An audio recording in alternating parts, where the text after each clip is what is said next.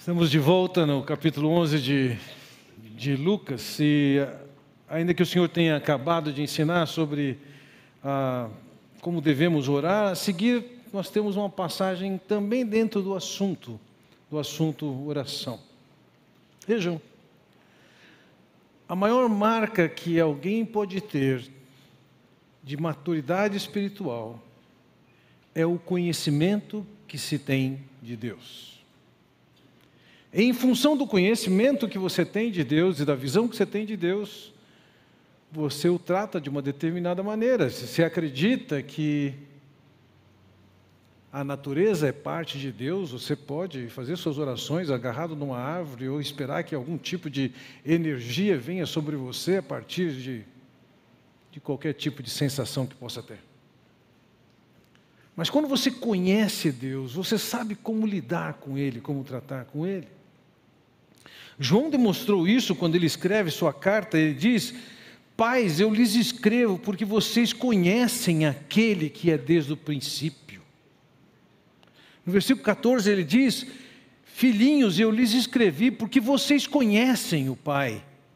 Pais, eu lhes escrevi porque vocês conhecem aquele que é desde o princípio. A visão que João apresenta é que as pessoas a quem ele se dirige, elas conhecem a Deus. Paulo, quando fala sobre esse assunto, em Filipenses capítulo 3, ele diz: Mais que do que isso, eu considero tudo como perda, comparado com a suprema grandeza do conhecimento de Cristo Jesus, meu Senhor. Para Ele, o que existe de mais importante acima de qualquer coisa, é o conhecimento que ele tinha de Deus. Assim, no versículo 10, ele vai dizer: Eu quero conhecer a Cristo. Você percebe que na linguagem de João ou de Paulo, a coisa mais excelente que pode acontecer na vida de alguém é o conhecimento que ela tem de Deus. Ser maduro espiritualmente pressupõe entender Deus como eterno, onipotente, santo, imutável, onisciente, onipresente, majestoso, transcendente, que comanda todas as coisas no universo.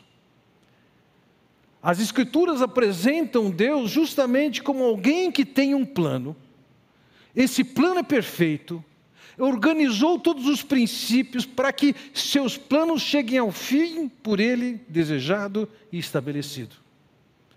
O conselho, a decisão de Deus, ela acontece independentemente de qualquer ação humana.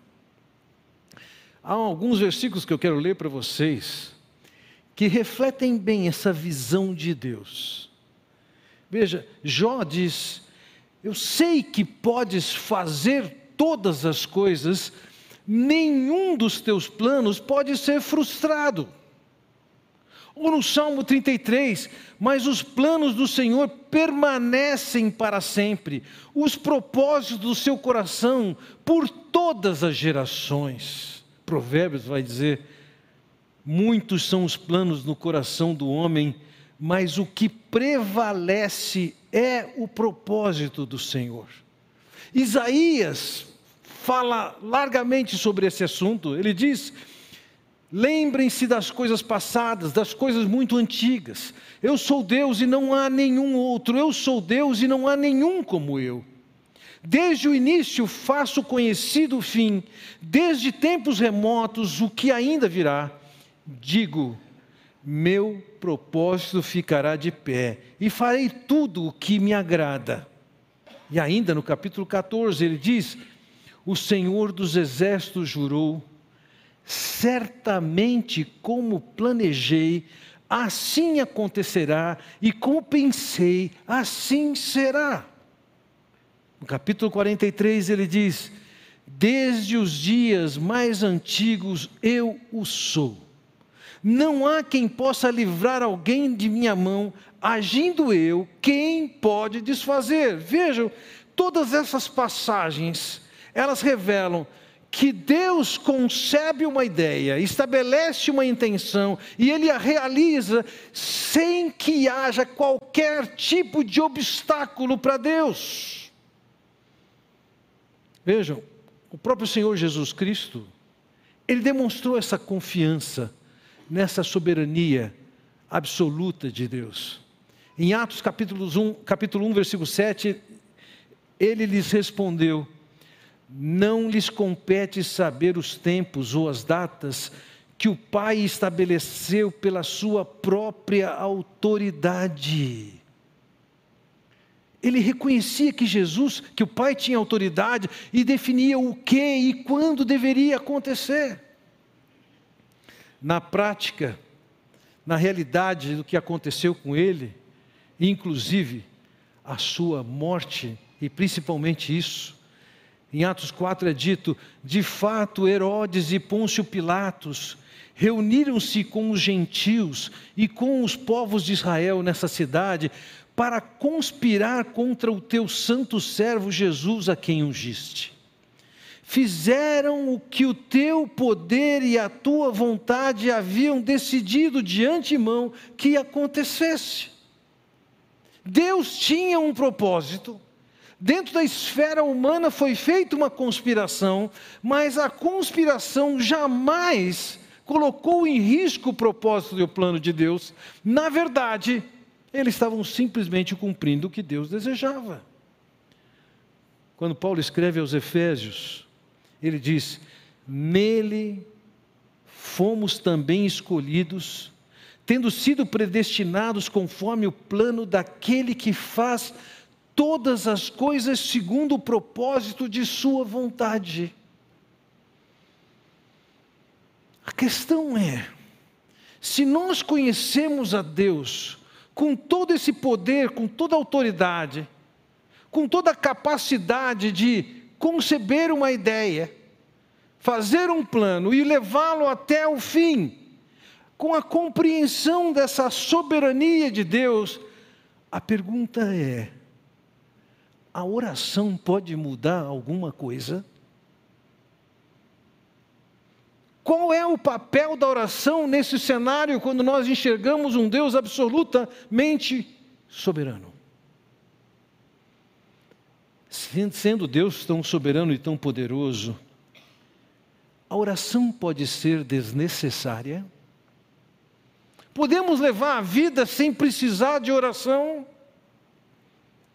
Pela visão que nós temos de Deus e pela instrução que nós temos das Escrituras, a oração jamais poderá ser banida, ainda que ela nunca vai exercer o papel de, de alguma maneira, forçar Deus a mudar de ideia e fazer alguma coisa que não fazia parte do seu plano.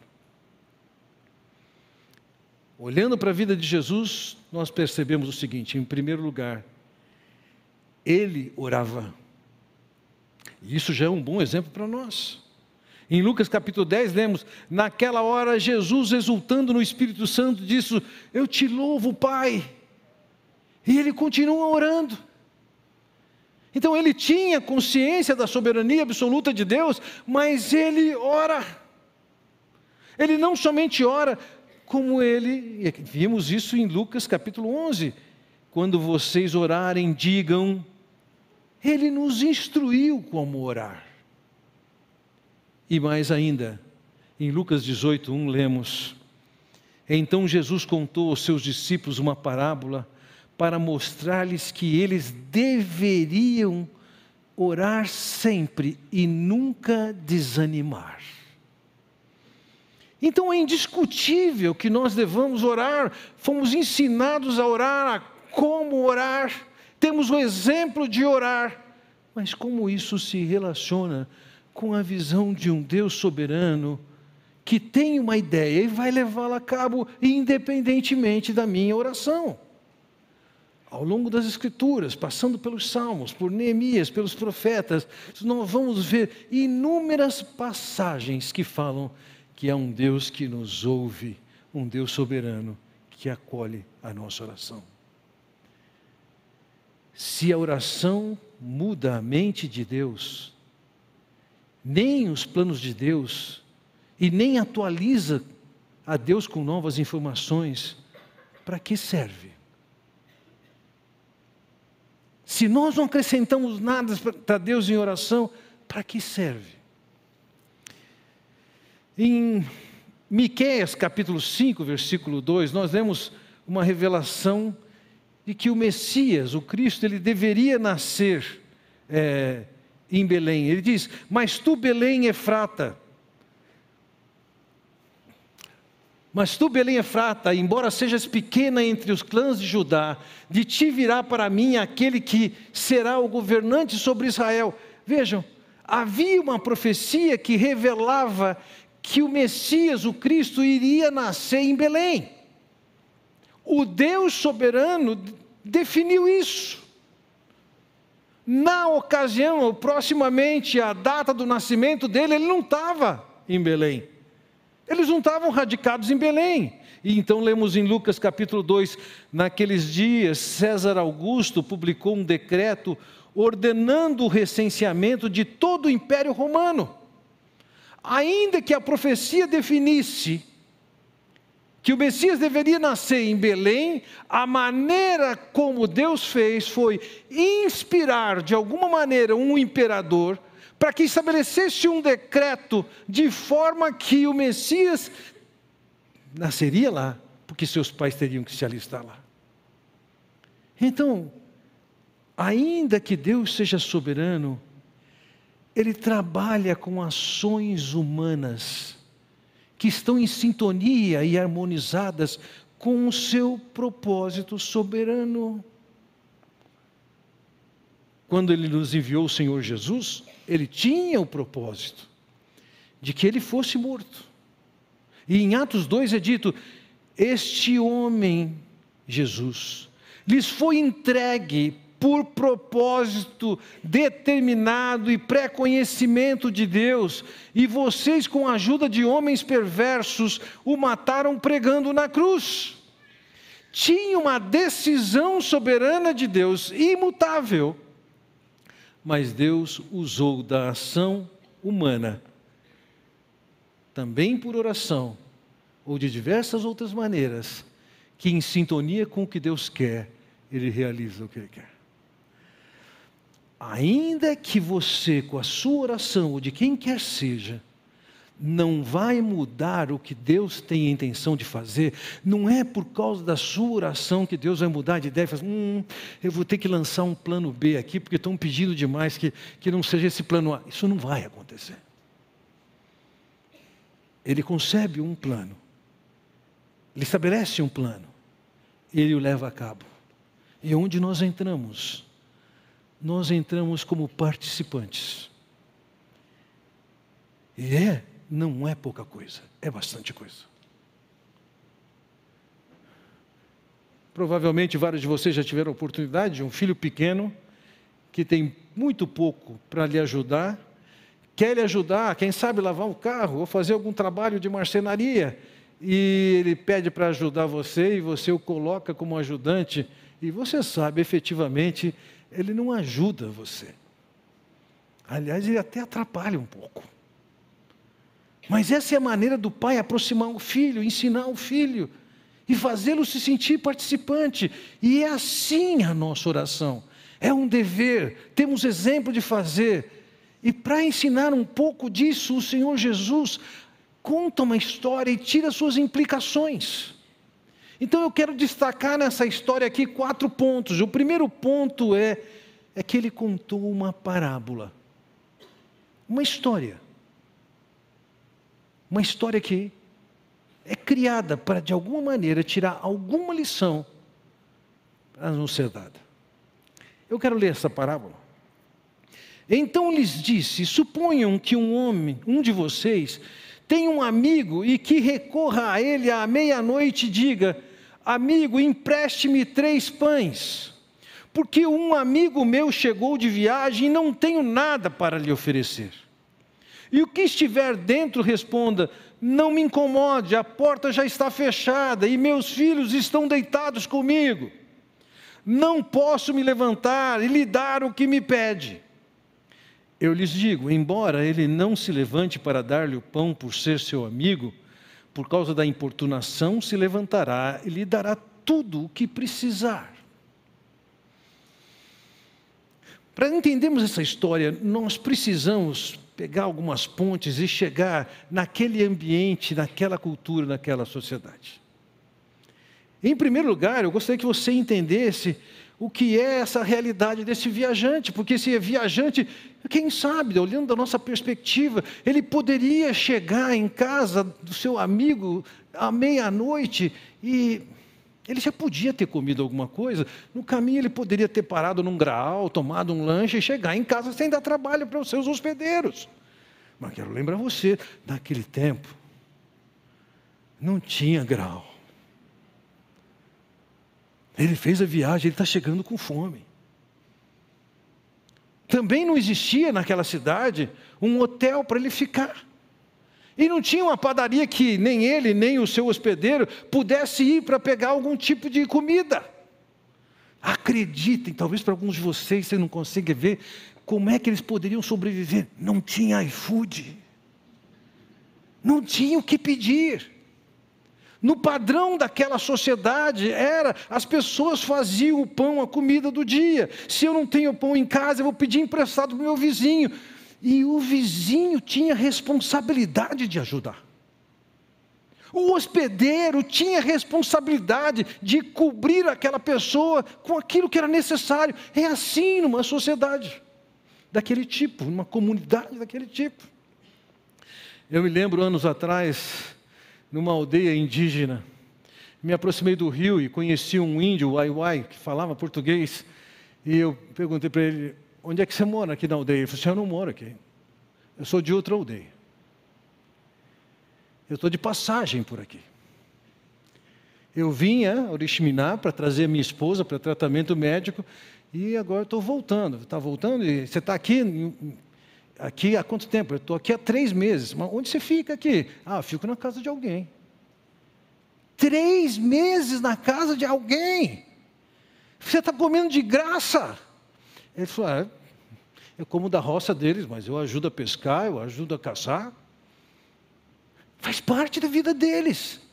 Um viajante precisa de respaldo, vai ter lugar para dormir, no caso deles, para colocar sua rede, vai poder ir caçar, vai comer da roça do outro. E naqueles dias essas coisas funcionavam dessa maneira.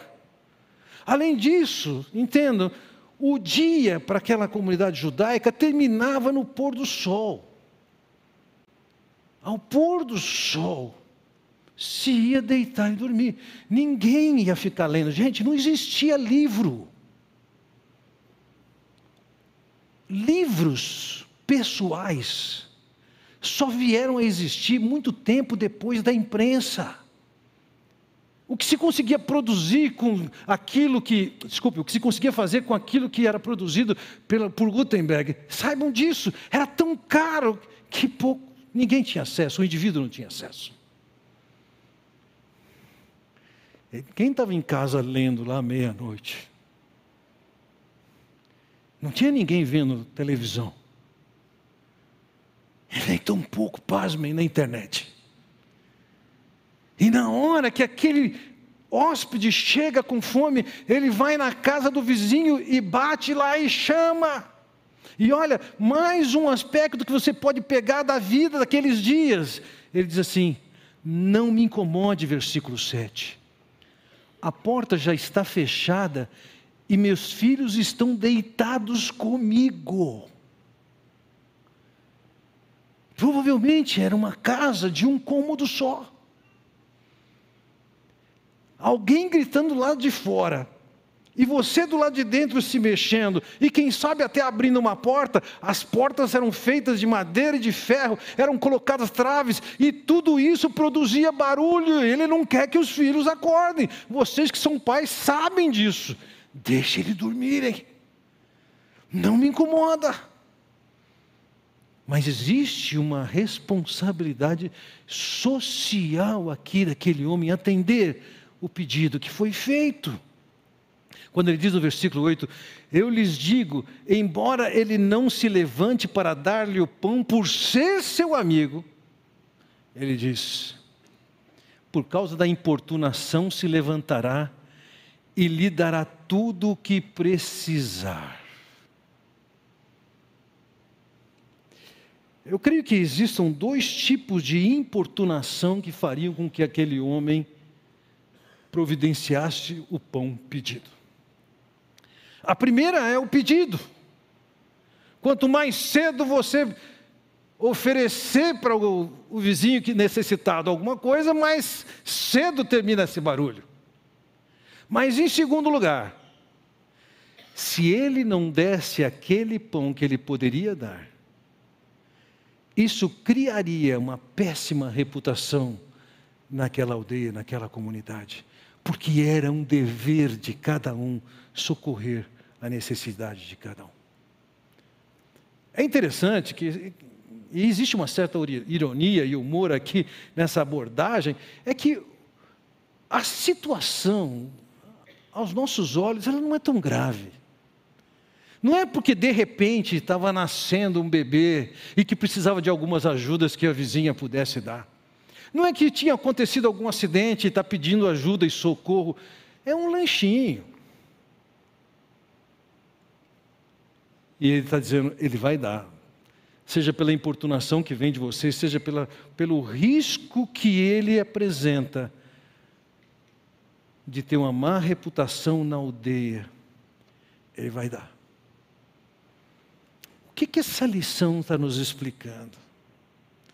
Entenda, uma parábola se propunha a ilustrar e ensinar uma coisa. Você não pode pegar uma parábola e tentar encontrar os paralelos todos, porque não é assim.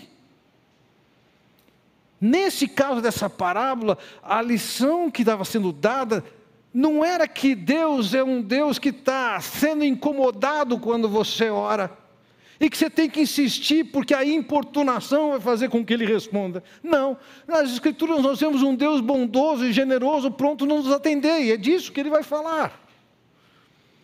Mas o que ele está nos ensinando é que, como aquele vizinho foi ousado para pedir, nós devemos ser ousados para chegar até Deus. Como aquele vizinho entendia que aquilo poderia ser de alguma maneira inoportuno para aquela pessoa que está em casa, ele está dizendo: você deve buscar a Deus. Por mais que você ache que não é oportuno, não seja adequado. Então, na verdade, a lição aqui que ele está dando, à luz daquele homem que hospeda outro, é que ele precisa ser persistente, perseverante, audacioso, ousado para pedir o que precisa ser pedido. Esse é o primeiro ponto. O segundo ponto para o qual eu chamo sua atenção é que, nesse contexto, ele faz uma promessa. Veja, por isso lhes digo: peçam e lhes será dado Busquem e encontrarão. Batam e a porta lhes será aberta. Pois todo o que pede recebe, o que busca encontra, e aquele que bate a porta será aberta. Aqui tem uma orientação, ele vai dizer: pede, busca, bate. E de certa forma há uma progressão aqui, há um pedido, há uma, há uma busca, há um bater na porta para obter alguma coisa que se aspira. E o que ele está dizendo é o seguinte: pede, isso é equivalente a orar. Busca, é equivalente a perseguir a vontade de Deus. E nós devemos fazer isso ainda que possa nos parecer desnecessário, ele está dizendo: busque. O que, que isso significa quando ele diz, então, que quem pede, quem busca e quem bate vai ter? Isso não significa que Deus está garantindo para você com um cheque em branco que você vai obter o que passar no seu coração. Entenda isso. A oração não tem como propósito que Deus satisfaça o seu coração com os caprichos e com as cobiças que você tem. Não é isso. Não é porque você acabou de ler que foi lançada uma nova Ferrari e você fala, Deus, o senhor sabe o quanto eu preciso disso. E Deus disse: Ah, é, você pediu, você bateu, você buscou, está aqui a sua Ferrari. Não é assim. Aliás, é Tiago quem diz: vocês cobiçam coisas e não as têm, matam e inveja, mas não conseguem obter o que desejam. Vocês vivem a lutar e a fazer guerras, não têm porque não pedem, quando pedem, não recebem, pois pedem por motivos errados, para gastarem seus prazeres. Se os nossos pedidos são movidos por cobiça, por satisfazer prazeres, Deus está dizendo: não tenho compromisso com isso. Então, quando Ele diz para você, peça, busca, bata, e você vai ter a resposta, é lógico que Ele não está falando aqui para satisfazer as cobiças do seu coração. Mas há uma lição aqui. Deus é soberano, Ele tem seu plano perfeito, Ele vai fazê-lo acontecer, mas Ele quer que você peça. Ele quer que você busque, Ele quer que você bata, Ele tem compromisso com isso. Ele é soberano? Ele é soberano. Alguma coisa ameaça seu plano? Nada ameaça seu plano, mas Ele quer que você participe. Assim, o terceiro ponto para o qual eu destaco esse tempo nosso aqui é que ele estabeleceu, à luz dessa história, um princípio. Veja os versículos 11 e 12. Ele faz duas perguntas aqui. Qual pai entre vocês, se o filho lhe pedir um peixe, em lugar disso lhe dará uma cobra? Ou versículo 12: Ou se pedir um ovo, lhe dará um escorpião. Dentro da maneira judaica de pensar, ele parte de alguma coisa mais simples para cada vez para um raciocínio mais elevado. Ele começou falando lá do pão e agora ele está colocando e lá tinha uma relação de amizade, um vizinho com o outro. Agora ele coloca a relação no nível de filho e pai. E o filho pede um peixe e você dá uma cobra a não ser que seja alguém que tem problemas importantes de ordem de saúde mental, todo pai vai fazer o bem para o seu filho. Todo pai vai socorrer o filho. É assim que nós somos. E ele está falando: escutem, temos um Deus que é pai. Se seu filho pede um ovo, vocês não dão um escorpião. Tem um princípio aqui: pais cuidam dos seus filhos. Se Deus, sendo pai, cuida dos seus filhos, Ele está dizendo para você: Deus está pronto para atender o que você precisa. Veja. Na história, na parábola que Jesus contou, tinha necessidade de pão. Nessas duas perguntas que ele faz agora, tem um peixe, tem um ovo.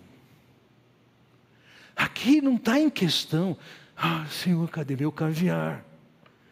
Cadê minha Ferrari? Cadê meu Brunello? Não é isso que está em questão. Ele está falando de coisas que nós necessitamos. Não significa que Deus não possa dar muito além do que nós necessitamos. Ele faz isso. Quando Paulo escreve a Timóteo e o exorta a maneira de que ele tem que administrar as pessoas que são ricas, ele menciona que Deus lhes deu aquilo que é suficiente, mas para que eles não confiem naquilo. Deus lhes deu para o seu aprazimento, mas que eles não confiem naquilo, que as riquezas são instáveis. Não há problema em Deus dar com mais generosidade, mas a, a lição que nós temos aqui é que Deus, diferentemente dos deuses pagãos do seu tempo, era um pai bondoso, pronto a atender às necessidades dos seus filhos. Peça, busque, bata. O quarto e último ponto que eu quero considerar com vocês é que ele baseou seu argumento numa premissa quando ele diz no versículo 13: Se vocês, apesar de serem maus, sabem dar boas coisas aos seus filhos, quanto mais o Pai que está no céu dará o Espírito Santo a quem o pedir. Além de ele ter trazido a conversa para o lado de paternidade e filiação, ele diz o seguinte: vocês que são corrompidos pelo pecado, vocês são capazes de fazer o bem para os seus filhos. Se vocês que são maus, vocês cuidam bem dos seus filhos, imagine Deus, que é santo, que é justo, que é bom, que é generoso. Imagine vocês. Temos um Pai celestial que vai dar muito mais do que nós podemos imaginar e pedir.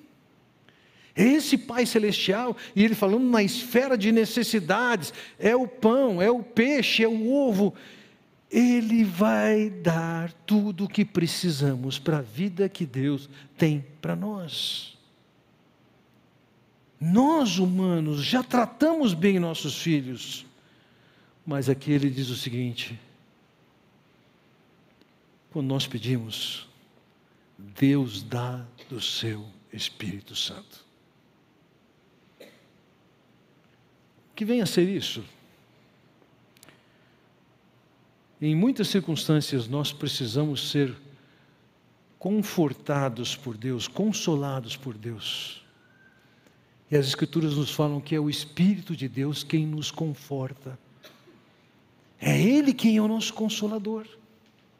Então eu posso estar pedindo para Deus um consolo e um conforto, e Deus está dizendo: é o meu espírito que vai cuidar de você.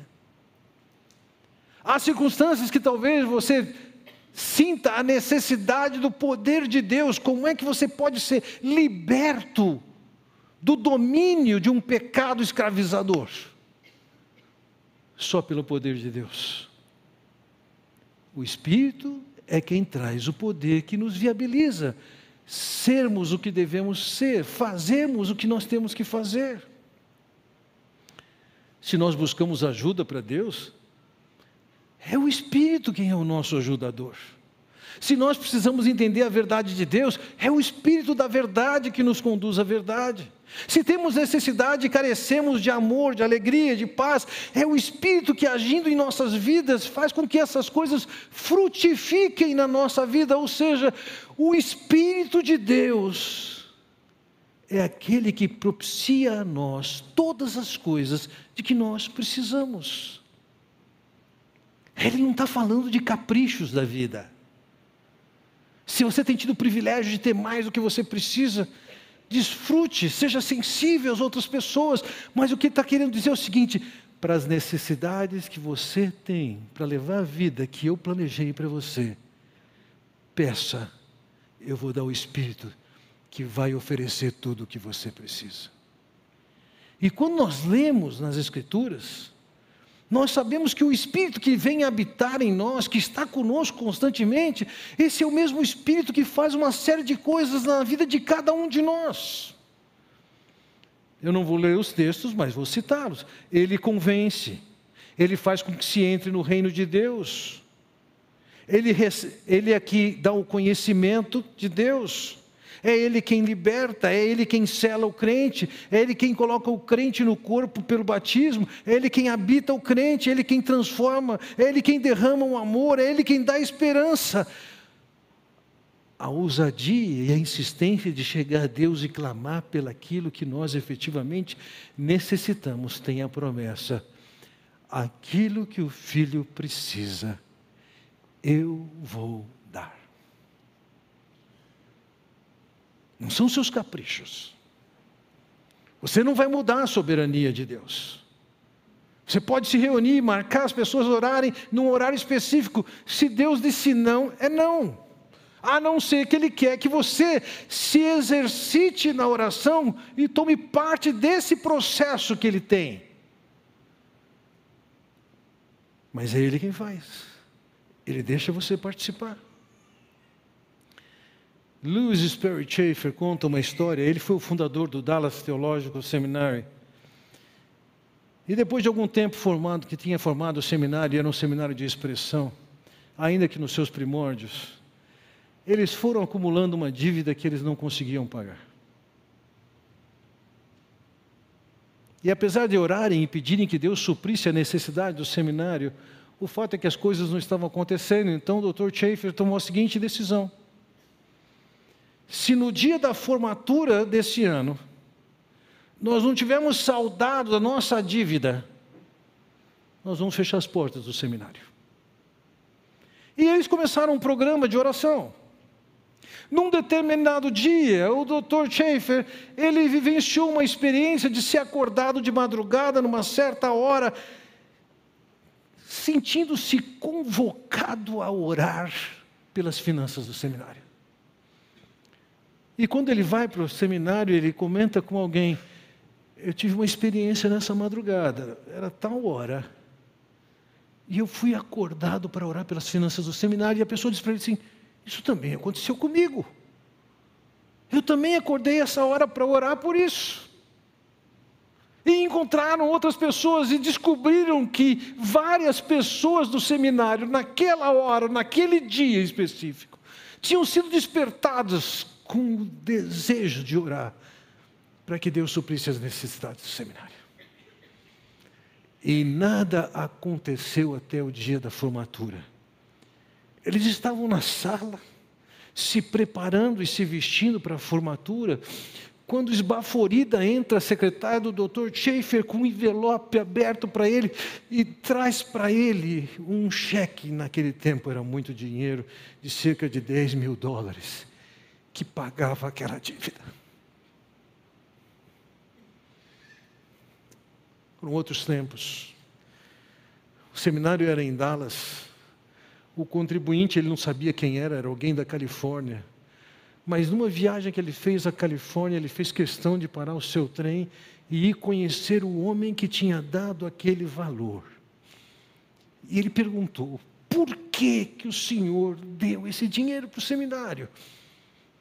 E ele disse: num dia X, eu fui acordado uma certa hora da manhã, o mesmo dia que aquele grupo de pessoas foi chamado para orar. E naquele dia, eu tive uma profunda vontade de contribuir com alguma coisa. E quando eu fui para o escritório, conversando com um amigo, ele me disse: Você já ouviu falar do Dr. Schaefer e o seminário que ele fundou lá em Dallas? Eu falei assim: Não. Mas ele entendeu. Se aquela informação estava chegando para ele ali, depois daquela noite, com aquele despertar, ele falou: É para lá que eu tenho que dar. E o doutor Tiffany perguntou para ele: Mas por que, que demorou tanto para chegar esse dinheiro? Ele falou assim: Eu passei a ordem para Nova York, vendi as minhas ações, eles venderam as ações, e quando eu tive o crédito, eu mandei para você. Percebe? Não é a gente que faz, é Deus que faz. Ele deixa a gente participar. Essa história é incrível, revela o quê? Não foi a determinação daquelas pessoas, foi Deus que os despertou para orar naquela hora, naquele dia. Foi Deus quem despertou aquele homem. Foi Deus quem colocou na frente daquele homem outra pessoa que contasse a história. Existe um Deus soberano, absoluto que pode nos dar o privilégio de participarmos orando. Você tem que orar. Você tem que bater na porta. Você tem que pedir. Você tem que buscar. E provavelmente em tantas ocasiões você vai ver e vai perceber: foi Deus. Um garoto imaturo pode dizer: Ah, olha o que eu fiz com o papai. A ótica do pai é: Eu te incluí nisso. Meus irmãos, Deus é soberano, nada vai ameaçar seu plano, mas Ele quer que você fique orando. e faça do seu estilo de vida um estilo de vida de oração. É Ele quem quer ver você participando e vendo a ação dele. Deus os abençoe. Vamos orar. Ó oh, Pai Celestial, livra-nos de orarmos simplesmente porque temos a obrigação, estimula-nos a te buscarmos, na certeza de que o Senhor nos ouve, que possamos colocar diante de Ti as nossas reais necessidades, esperarmos de Ti a ação bondosa, soberana, poderosa em nossas vidas. Ó oh, Pai bondoso, que possamos ver o Senhor agindo em nós e através de nós, nos dando o privilégio de nos achegarmos a Ti e vermos as Tuas provisões. Ser com Teu povo, Pai bondoso. Ensina-nos a aproximarmos de Ti e desfrutarmos do privilégio de participarmos contigo naquilo que o Senhor quer e decidiu fazer. É o que eu oro no nome do Senhor Jesus Cristo. Amém. Deus os abençoe.